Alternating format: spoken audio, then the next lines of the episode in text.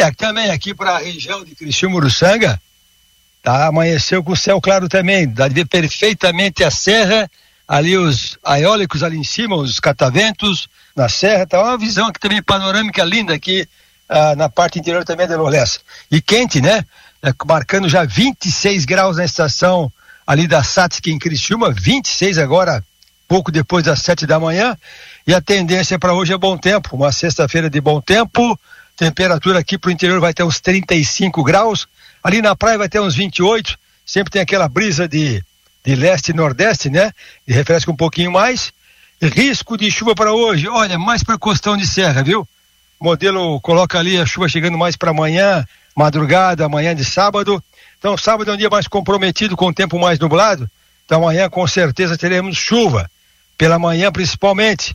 Manhã mais para tarde chove fraquinho e ali para Camerata, final da tarde, começo de noite, é muito provável que já não tenha mais qualquer condição de chuva. Então, essa chuva de amanhã é muito bem esperada. Eu ontem fui ali na Ipagre Jaguaruna ver os, os experimentos que é feito por fruticultura e as godinhas de limão Tahiti estão secando, estão murchando a folha de tão seco que está o solo nessa região de areia entre a 101 e, a, e o Oceano Atlântico. Então amanhã sábado tem alguma chuvinha pela manhã, começo da tarde, à noite já melhora o tempo. Domingo também com bom tempo, vai até uns 32 graus. Se chove é só final da tarde.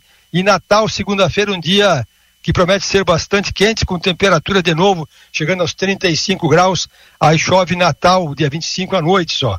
Aí já passou a comemoração e até um ciclone que se aproxima. Teremos muito vento na terça-feira. Na praia o vento vai até uns 65 por hora na terça-feira, um vento sudoeste, nada extravagante, mas tem. Então, Adelor Leste ouvintes, próximos 10 dias, predominância de bom tempo e há uma grande expectativa, uma grande esperança que chova amanhã, madrugada, amanhã, começo da tarde, para repor um pouco de água aqui para a região, nas plantações que já sofrem com essa falta de pouca chuva nesses últimos 10 dias. Adelor Lessa.